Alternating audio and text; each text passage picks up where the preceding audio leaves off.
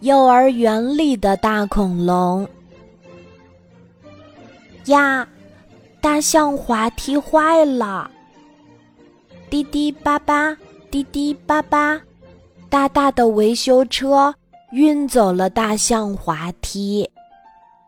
现在幼儿园里的小朋友不能开心的滑滑梯了。别担心，园长奶奶。有办法，他给动物园打了电话。很快，动物园就安排了大恐龙来到幼儿园。哇，大恐龙好高好大呀！小朋友们还是第一次见到大恐龙。他们有的抱住大恐龙的腿，有的。趴在大恐龙的肚子上，还有的正拽着大恐龙的尾巴，想要问问题呢。好了好了，我要去工作了。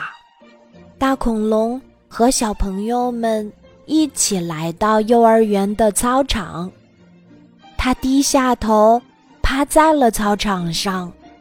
哇，原来大恐龙。是来当滑梯的，小朋友们一个接一个，顺着大恐龙的脑袋爬上了大恐龙的后背，然后抱住它的尾巴，咻咻的滑下来。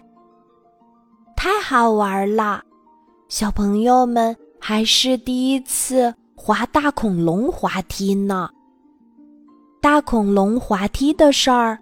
传遍了整座幼儿园，每一个小朋友都想试一试，就连幼儿园的老师和园长奶奶也不例外。大家都觉得新奇有趣。咕噜咕噜，咕噜咕噜，咦，这是什么声音？哦，原来是大恐龙的肚子。在咕咕叫呢。幼儿园的午餐时间到啦。用餐时，小朋友们发现大恐龙吃的实在太香了。它吃了一碗、两碗、三碗、四碗、五碗、六碗、七碗、八碗、九碗、十碗。大恐龙，你好厉害呀！看到大恐龙能吃那么多饭，小朋友们也比平时吃得更多更香啦。吃过午餐，小朋友们还想去滑大恐龙滑梯，可园长奶奶说，午睡的时间到了。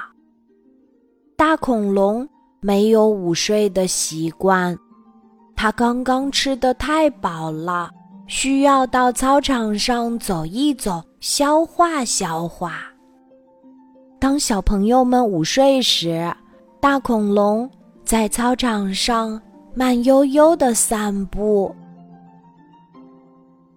咕，咕，咕，啊，那又是什么声音？大恐龙刚刚吃的太多了，它忽然想要拉臭臭了。可是幼儿园里的马桶太小了，大恐龙赶紧向园长奶奶请假。那好吧，明天我们再见吧。好的，园长奶奶。请完假，大恐龙赶紧飞奔向了动物园。明天，大恐龙的到来会更有趣吧。